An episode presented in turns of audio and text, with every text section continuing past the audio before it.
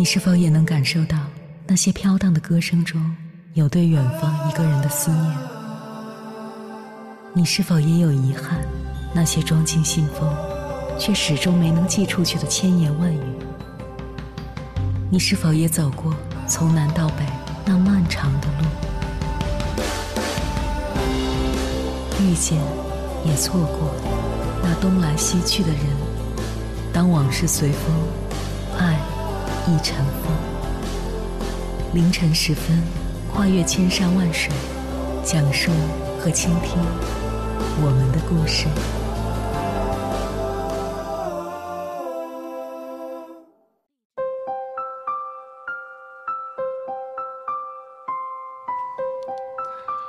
欢迎回来，各位夜行者，这里是正在直播的中国交通广播，千山万水只为你，深夜不孤单。我是迎波，绰号鸭先生。我要以黑夜为翅膀，带你在电波中自在飞翔。自信的人像阳光，照耀别人，积极地追寻着自己的梦想；而自卑的人就像背负一个大包袱，压得人喘不过气来。更谈不上活出自己的精彩。新东方的创始人俞敏洪说自己曾经历过八年的自卑期。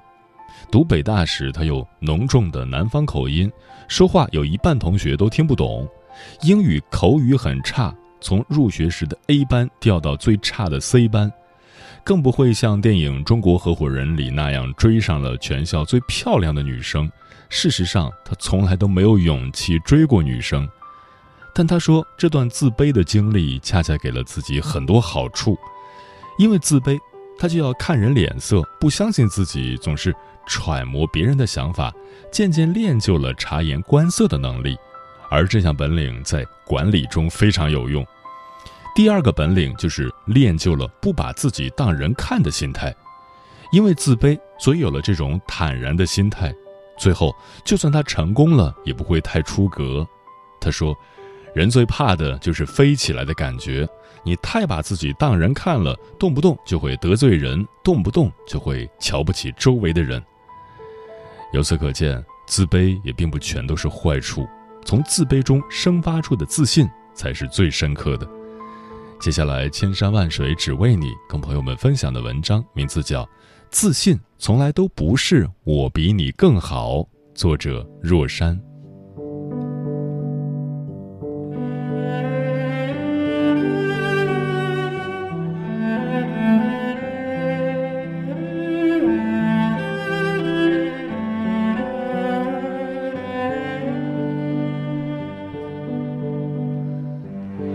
下面这个场景，也许你会很熟悉。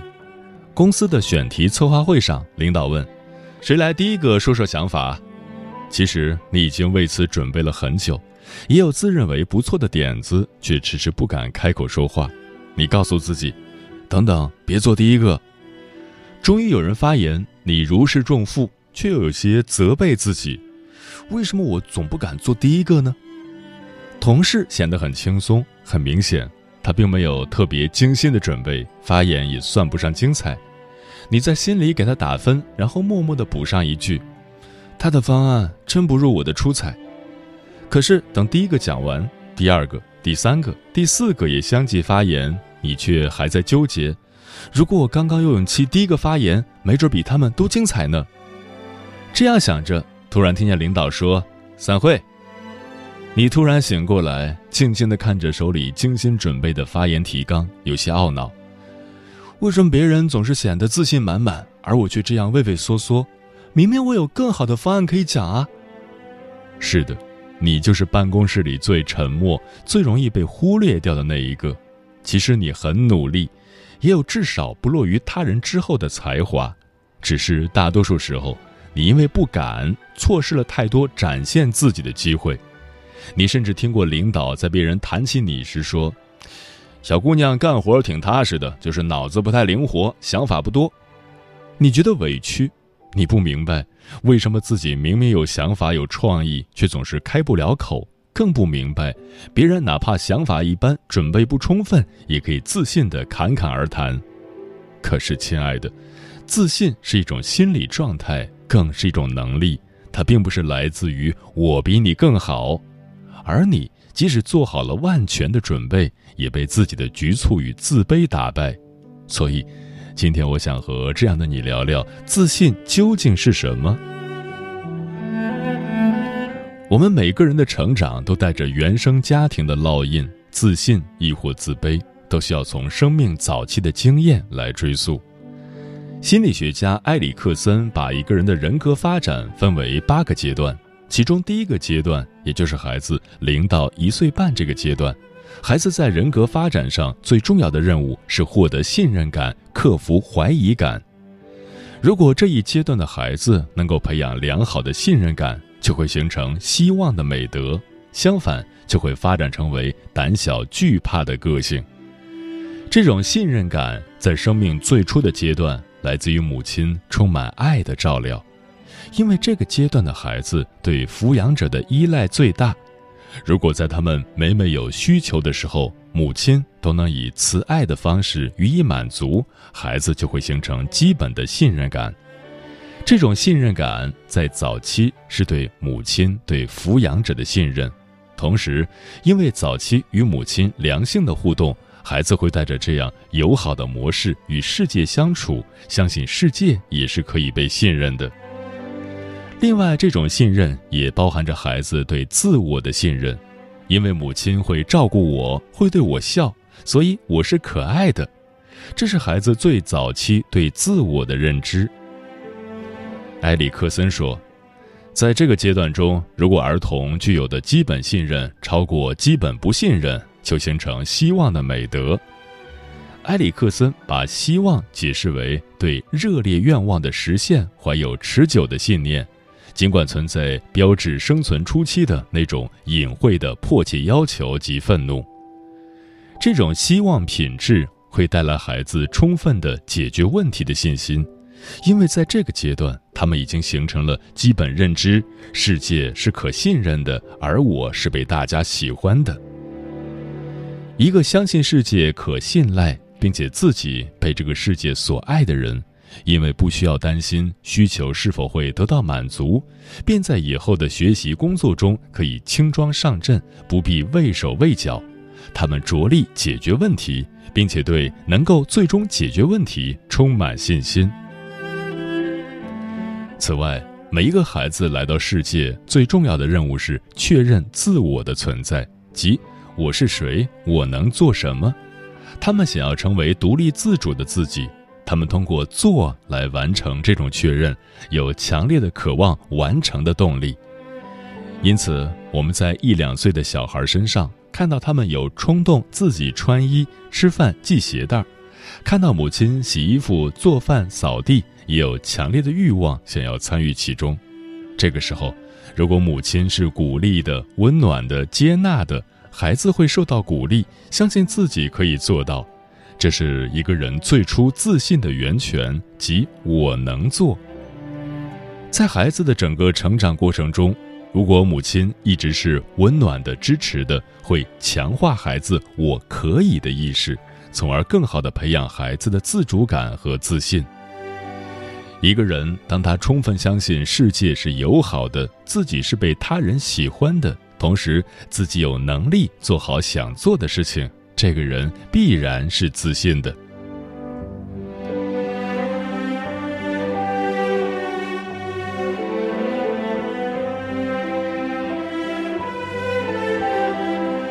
心理学家丹尼尔·卡尼曼在他的《思考快与慢》一书中。阐释了自信的真正含义。人们所体验的自信，取决于他们可以获得的信息中构建出来的故事是否连贯。一个好故事的关键在于信息的连贯性，而不在于它的完整性。确实如此，你会常常发现，知道的信息不多，会让你所知道的更容易契合一个合乎逻辑的模式。第一次读到这段话的时候，脑子里浮现出来的是小时候参加考试前的场景。那些成绩好的同学都在各自谦虚，甚至还抱着书本继续完善，表示自己哪一科或哪一个知识点复习的不好。相反，成绩一般的同学却显得自信满满。那个时候以为成绩好的同学太谦虚，甚至有些虚伪。越长大才越明白，懂得越多，才更知道自己在知识的领域里还有多少不知，还需要花更多的时间去探索。相反，知之甚少的人，因为所看到的世界太小，才更容易盲目自信，以为自己已经看到了世界的全貌。于他们而言，太轻易便可找到一个合乎逻辑的故事，便更容易显得自信。所以，永远不是懂得越多就越自信。相反，懂得越多的人，才明白自己在知识领域、在探索世界的领域有多么渺小，面临着多少不可避免的局限。因而，懂得愈多的人，往往表现出来愈多的谦逊。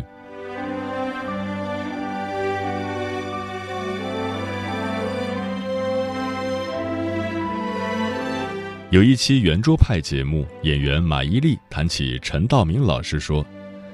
在我的前半生中，陈道明老师其实是来客串一位料理店老板的，因为他的戏份台词很少，很多时候是没有戏的，但他不去休息，就永远站在旁边看，不提意见，也不说话，就看你们怎么演。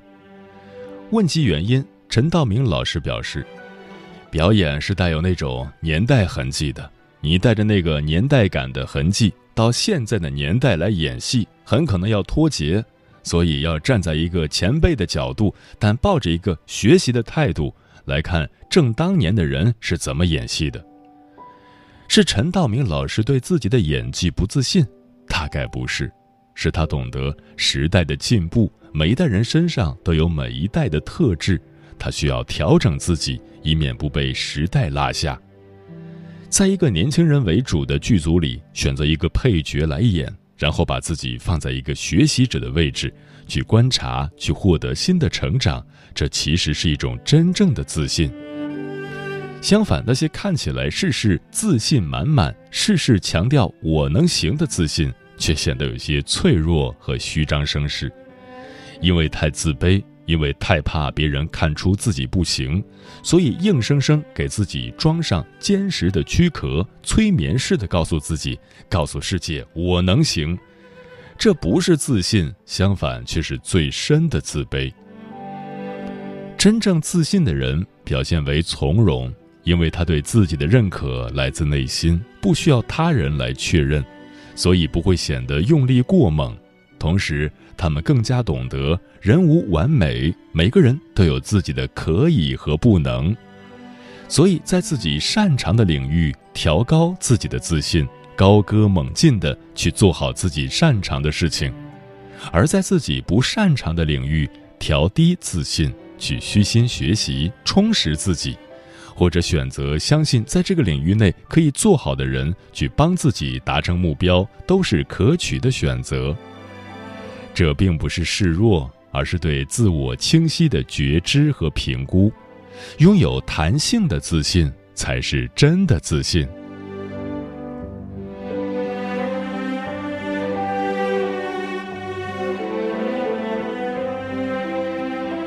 如果你在生命早期没有获得充分的信任感，如果你此刻依然很自卑，请不要灰心，自信是可以培养的。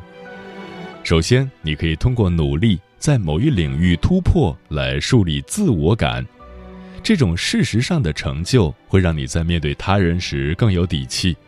就像潘长江并不会在姚明面前因身高而自卑一样，当你在某一领域获得自信的源泉，它会让你从心底相信我能行，从而把这种信心扩展到其他领域。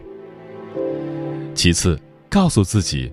我没那么重要，是的，我们不是要强调自己有多好多重要，而恰恰是要给自己松绑，跟自己说你其实没那么重要。许多自卑的人都以为全世界都盯着自己，很容易在做每件事时都背着重重的壳，这种无谓的负担并不会帮助你获取自信。试想，当你面对一个五百人的演讲，紧张的手足无措。想想大家都在忙着玩手机呢，我没那么重要。带着这种想法上台，会不会轻松很多呢？最后，你可以用一些简单的小方法提高自信，比如压低你说话的音调。研究表明，当人们用更低的音调说话时，会感到更强大、更自信，而且更易于抽象思维。英国前首相撒切尔夫人早在科学界证实这个理论的前几十年就深谙此道。在他的政治生涯早期，为了获得更多的尊敬，他主动寻找发音训练师来帮助自己降低声调。有些分析师表示，此举给了他赢得1979年大选的机会。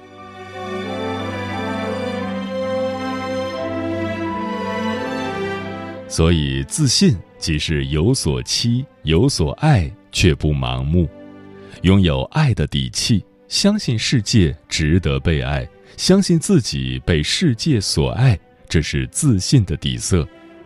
懂得自己的局限，不过度自信，并能够根据情境、根据自己的能力调整自信的程度，这是自信者表现出来的最重要的特质。愿你成为一个真正自信的人。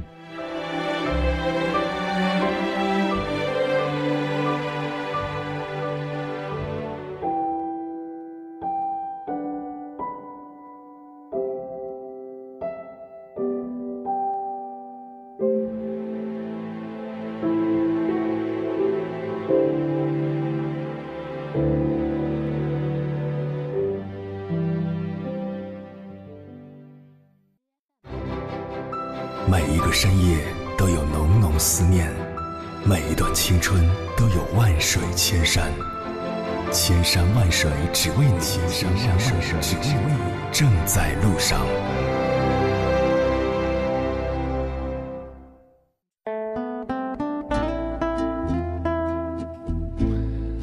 如何成为一个真正自信的人？听友立伟人说，关于自信，想讲一个自己的小故事。小时候体质弱，就是那种《红楼梦》里自会吃饭起就会吃药了的。进入青春期后依然多病，说话气若游丝，被人形容成蚊子声。加上在小学广播站有一次诗朗诵被男生嘲笑，所以拒绝参加学校组织的任何文娱活动。加上家里实施高压教育，渐渐的人就陷入到一种自我封闭的世界里。后来毕业参加工作。有幸进入北京极难入职的名噪一时的某集团，也还是一个缩着的状态。直到有一次，单位下面直属的娱乐中心里的迪厅调试，当时算是全北京最顶尖的一套进口音响设备，被办公室两位要好的姐姐硬推上台试音，硬着头皮开口唱孟庭苇的《你看你看月亮的脸》，一句出来，他们惊到了，我自己也呆了。从此以后，我开始尝试了解自己的音质、音色，根据其特点学唱和收纳与之相匹配的歌曲。于是很快成了孟庭苇、周蕙、杨林等歌手的专业户。找回自信，有时候也许是机缘巧合，但是赢得自信后保有自信，则一定要有内在条件为坚实基础。南风知已说：“自信这个，我觉得因人而异。”反正跟童年经历、原生家庭都会有影响。想改掉不自信的毛病，首先得从小事、从自己拿手的事情做起，慢慢积累经验，给自己信心和鼓励。不要太在乎别人的负面情绪。这里指的不是唯我独尊、不听取别人的意见，而是你要通过自我价值观的判断，来将自己进行正面的引导。比如说，坚持阅读，坚持写作，让内心更强大，勇敢面对机遇和挑战。五彩缤纷爆米花说：“我想，如果内心足够强大，也就能够做到真正的自信了吧。”猫头鹰便是说：“听说过艺高人胆大，但如果技艺未达到高点，也能很大胆的接受任务去完成它，那么就是一个良好的自信的表现了。”这比我们常常赞誉的责任感要明显容易实现的多。加咪说，自信源于对自我的认同。我们花了一辈子遨游世界，但真正最后不丢失本我，依然持守在自觉、自知和自省意识的最佳状态，来圆熟的把控自我人生每一阶段的轨迹，才是最高级的自信吧。其实每个人生来都足够好，都有足够的智慧、力量与爱，是后天的经历使我们的自信蒙尘，感到自卑。我们要做的是拂去灰尘，重现自己的美好。所以，面对自卑，最重要的是学会做最好的自己。别人的拥有，别人的标准，只是一个参考。我们只需要发现自己，做好自己，丰富自己的生活，把关注点放到自己身上。人生只涨不跌的投资，就是学习，学习如何爱自己和接纳自己。在孤独、悲伤、难过时，不与自己对抗，能够给予自己想要的关怀与爱。人生苦短，要追逐自己的梦想，做自己喜欢并擅长的事，活出真正的自信，活出你想要的人生。时间过得很快，转眼就要跟朋友们说再见了。感谢你收听本期的《千山万水只为你》。如果你对我的节目有什么好的建议，或者想要投稿，可以关注我的个人微信公众号和新浪微博，我是鸭先生，乌鸦的鸭，与我取得联系。晚安，夜行者们。